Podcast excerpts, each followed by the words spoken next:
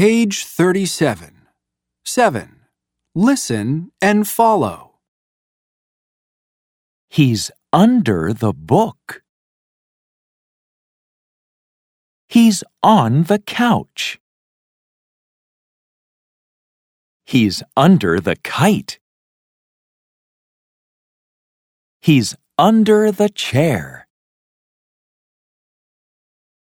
He's in the car. He's on the kite. He's under the couch. He's in bed.